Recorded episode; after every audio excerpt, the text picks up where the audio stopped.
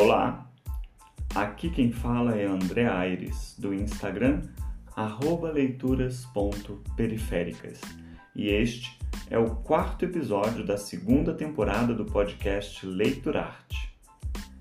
Primeiro, eu preciso fazer uma correção no nosso plano inicial, que era de lançar dois episódios ao mês.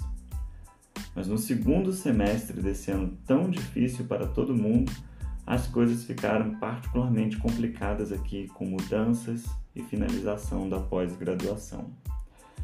Se você me acompanha nas redes sociais ou se você me escuta aqui neste programa, você deve ter percebido que a gente diminuiu bastante o ritmo de produção e de publicação dos episódios. Assim, eu acho que até dezembro, pelo menos, nós vamos mudar um pouco o formato do podcast e lançar um episódio mensal, sempre mantendo a qualidade da pesquisa e procurando um olhar crítico sobre o livro do mês. Aliás, você já conhece o nosso clube? Todos os meses nós lemos um livro de literatura brasileira, debatemos em grupo no Telegram com os padrinhos e as madrinhas do projeto Organizamos lives e encontros privados, além de oferecer muito material extra para ser visto, lido e escutado. Seja você também um apoiador ou apoiadora do Leitor Arte.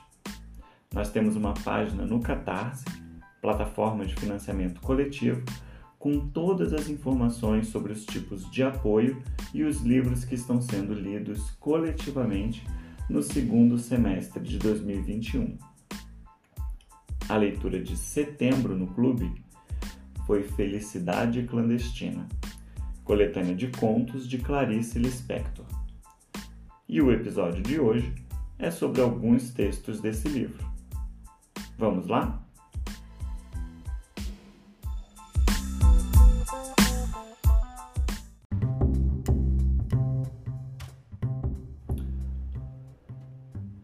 Vamos falar a verdade. Isto aqui não é crônica coisa nenhuma. Isto é apenas. Não entra em gêneros. Gêneros não me interessam mais.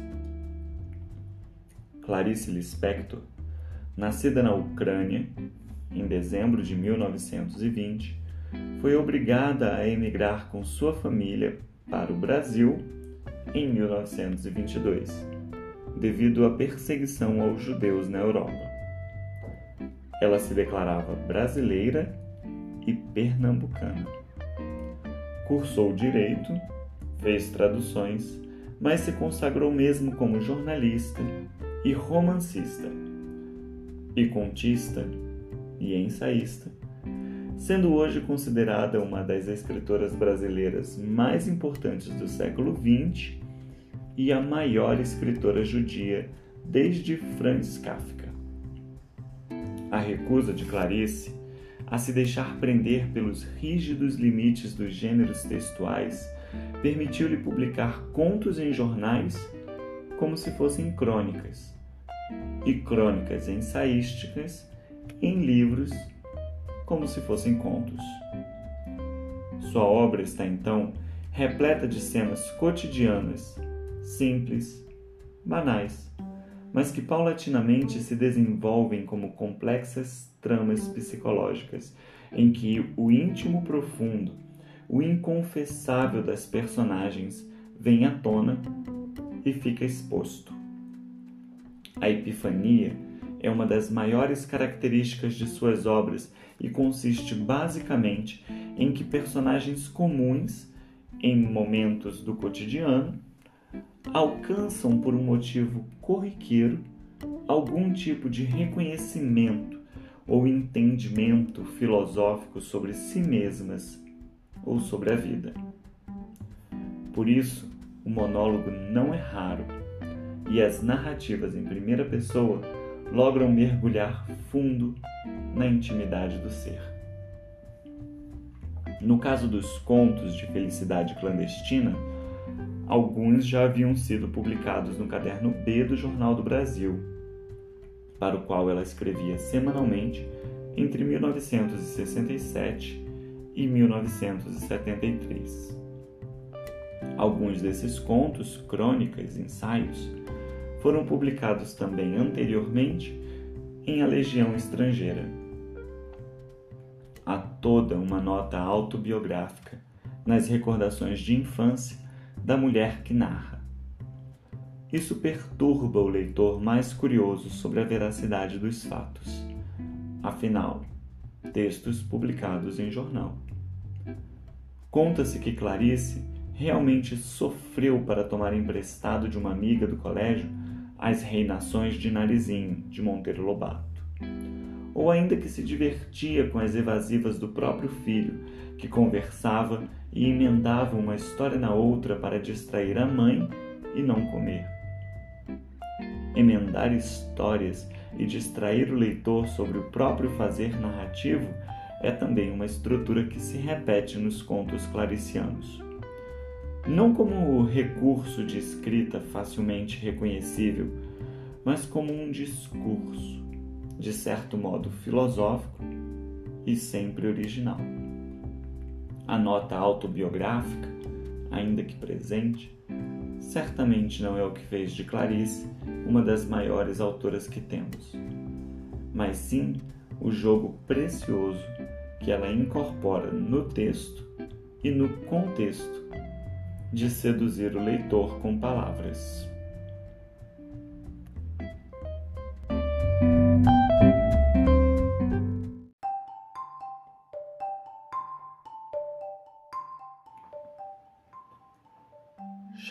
Casa, não comecei a ler.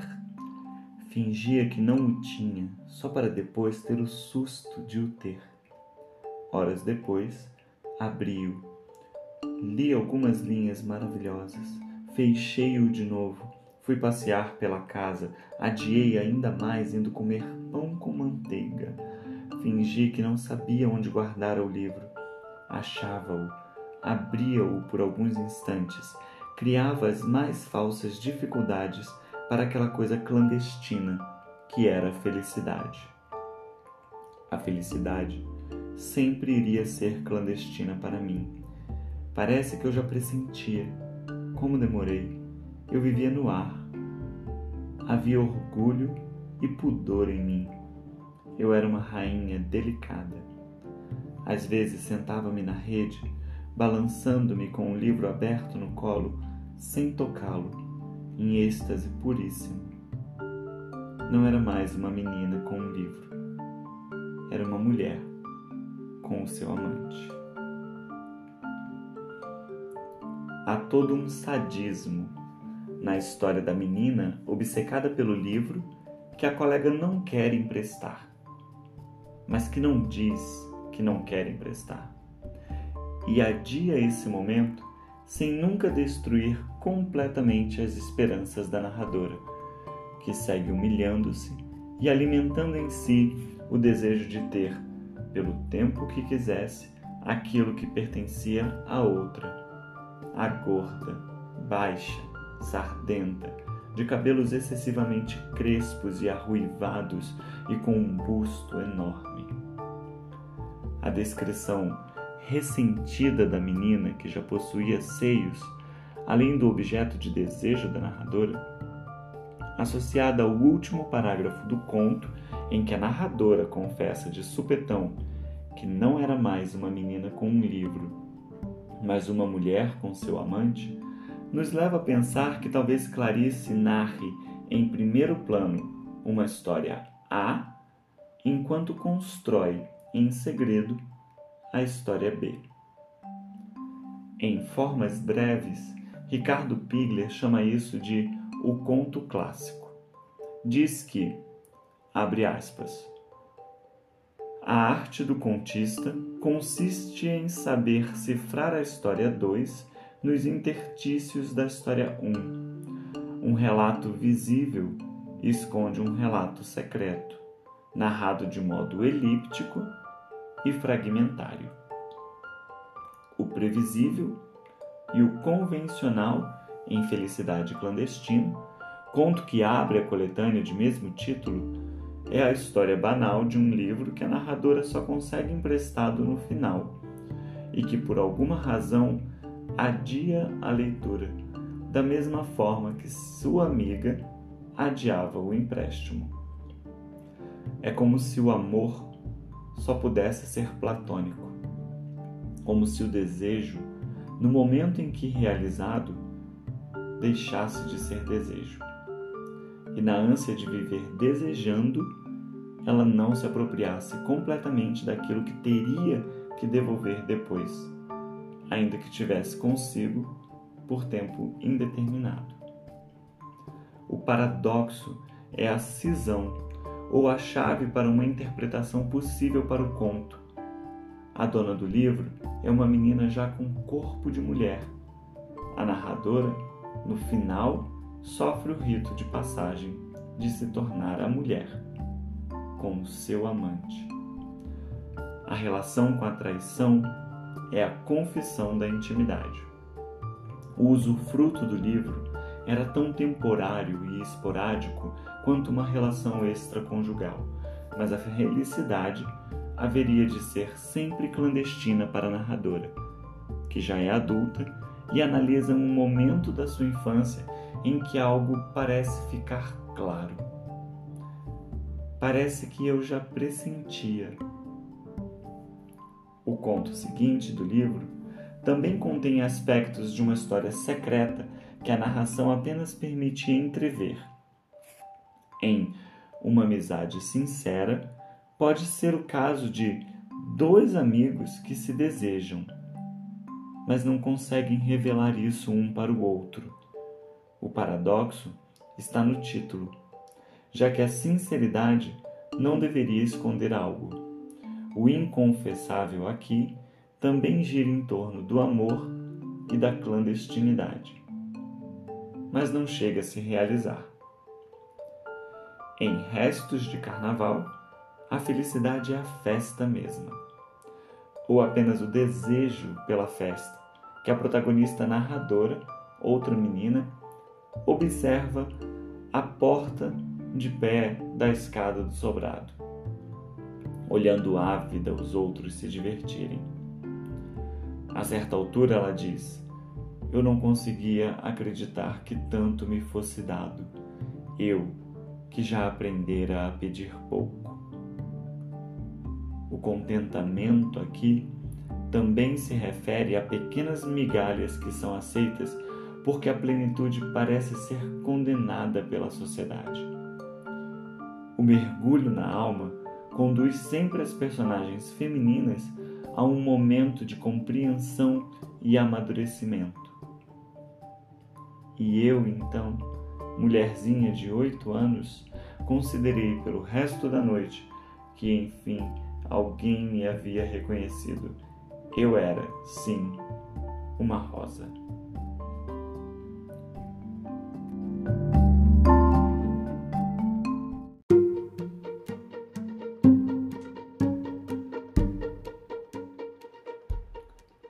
É interessante pensar que o reconhecimento ou seja, o momento em que a personagem passa a saber algo que ela não sabia, é uma sorte de ruptura que se dá concretamente, desde que a narrativa explique esse momento de passagem, ou apenas abstratamente, se o monólogo já inicia com essa sensação de compreensão. Mas nesse caso, é porque alguma peça não está se encaixando no quebra-cabeças. Em Perdoando Deus, a narração em primeira pessoa explora a personagem que caminha pela Avenida Copacabana, permitindo-se olhar distraída os prédios sem pensar em nada, sentindo-se muito livre. A partir apenas desse passeio inútil, a personagem burguesa falsamente compreende algo. Abre aspas. Tive então um sentimento de que nunca ouvi falar por puro carinho, eu me senti a mãe de Deus, que era a terra, o mundo. O reconhecimento, nesse caso, não tem ligação com a história, com a ação que se dava de caminhar pelas ruas à beira-mar. Daí que não parece genuíno, mas um idílio da classe evadida da realidade, que assume para si um projeto messiânico. Só um evento grotesco, como pisar em um enorme rato morto, para devolver a narradora ao resto do chão da vida, para que ela, agora sim, reconheça que é só mais alguém no mundo. O debate sobre Deus, sobre os caminhos do sagrado e do rito religioso estão em relação com cada fato banal que Clarice explora em seus contos. O amor, o sacrifício, o livre-arbítrio, o pecado e a comunhão são temas fundamentais que, quando não explorados profundamente em cenas demoradas e tentadoras, serão sinônimos e definidos de alguma forma pela narração mesma. Em Perdoando Deus, ela diz: Porque eu fazia do amor um cálculo matemático errado. Pensava que somando as compreensões eu amava. Não sabia que somando as incompreensões é que se ama verdadeiramente. Em O Ovo e a Galinha, poucos querem o amor, porque amor é a grande desilusão de tudo, o mais. E poucos suportam perder todas as outras ilusões. Há os que se voluntariam para o amor, pensando que o amor enriquecerá a vida pessoal. É o contrário. Amor é finalmente a pobreza. Amor é não ter Inclusive, amor é a desilusão do que se pensava que era amor e não é prêmio. Por isso, não envaidece, amor não é prêmio. É uma condição concedida exclusivamente para aqueles que, sem ele, corromperiam o ovo com a dor pessoal. Os desastres de Sofia. Mas se eu não prestava eu fora tudo que aquele homem tivera naquele momento, pelo menos uma vez ele teria que amar, e sem ser a ninguém, através de ninguém, e só eu estiver ali, se bem que esta fosse a sua única vantagem, tendo apenas a mim e obrigado a iniciar-se amando o ruim, ele começara pelo que poucos chegavam a alcançar. Seria fácil demais querer o limpo, inalcançável pelo amor era o feio. Amar o impuro era a nossa mais profunda nostalgia. O fruto dessas percepções sempre se dá na relação sujeito e sujeito, sujeito e objeto, ou sujeito e mistério divino.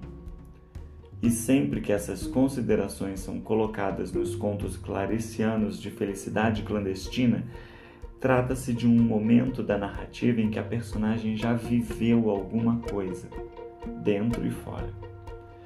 E só por ter vivido, agido e se deixado atravessar, que ela é capaz de tecer um comentário genuíno sobre a experiência tácita.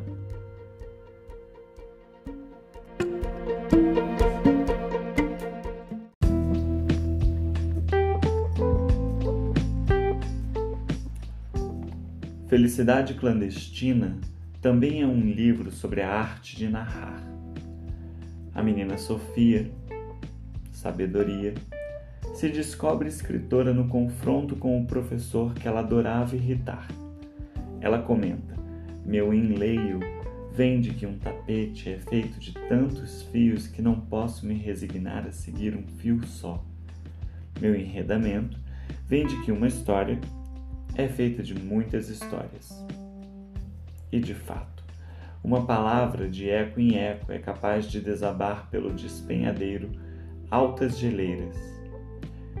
Em A Quinta História, a narradora se propõe a esmiuçar o mesmo fato insignificante em camadas cada vez mais diversas e profundas do entendimento, enquanto parece reescrever a mesma história sempre a fim de aprimorar a escrita. A casa é invadida por baratas. Ela aprende a matá-las e a cada vez que repete o motivo, e amplia o enredo, ela parece reviver uma busca constante, através da qual se apropria mais de si mesma e das palavras que usa. Como uma Sherazade que narra para sobreviver, que vive de contar. Matar vira uma obsessão, uma mania e um prazer. Em nome da própria sanidade, a narradora precisa escolher sobre si mesma ou a sua própria alma. Uma escolha sempre implica uma renúncia. O sacrifício, aqui, também recebe o nome de transcendência do amor, outro rito de passagem. Porque viver e amar são partilhas. São duas experiências irrecusáveis. Duas coisas que nos religam e verdadeiramente transformam.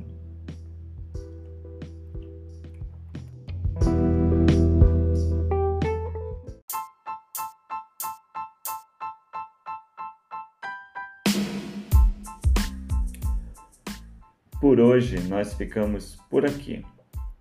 Não se esqueça de nos seguir nas nossas redes sociais. Você me encontra no arroba leituras.periféricas. O Paulo está no arroba lendo arte. E todas as informações do Clube Leiturarte de Literatura Brasileira estão no arroba leiturarte underline. Tudo no Instagram. Para este episódio, eu li Formas Breves, do Ricardo Piglia, e Um Fio sobre o Abismo, pós-fácil de Marina Colassante, para a edição de Felicidade Clandestina, lançada pela editora Rocco em 2020. Se você gosta do nosso podcast, pode ajudar com a produção de novos episódios apoiando Leitura Arte no Catarse, plataforma de financiamento coletivo. A primeira opção de apoio é de apenas R$ 8,00 mensais. E se você quiser entrar para o clube e participar do nosso grupo no Telegram, assim como ter acesso a todo o material que disponibilizamos, seja um padrinho ou madrinha do nosso projeto. O livro que vamos ler no mês de outubro é Memorial de Aires, de Machado de Assis. Um forte abraço e até lá!